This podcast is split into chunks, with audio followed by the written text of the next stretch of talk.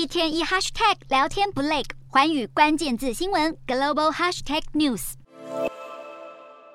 美国众议院议长佩洛西八月初访台，但至今仍然余波荡漾。不止台海紧张情势升温，美中关系也荡到谷底，这让外界担忧十一月的拜习会恐怕会生变。不过对此，美国白宫国安会发言人柯比表示，拜习会的安排工作持续进行。而针对被切断的八项美中合作及会议，白宫发言人尚皮耶指出，重启对话沟通不只是为了美国利益，这是负责任大国应该做的事。同时，为了安抚中国，尚皮耶重申，美国对台政策依然保持一致，遵守一个中国原则。不过，近期中国频繁以民用无人机侵扰金马防区，我国总统蔡英文宣布将以实弹射击驱离。科比表示，台湾领导人表达的忧虑合乎情理。另外，由于印太地区当前紧张局势急剧升高，德国联邦国防军总监佐恩表示，德国将扩大在印太地区的军事部署，派遣更多军舰，并与盟友演习。同时密切关注庞大的中国武装部队集结，并强调虽然不挑衅任何人，但是会与盟友一起释出团结的讯号，也就是支持航行自由以及维护国际规范。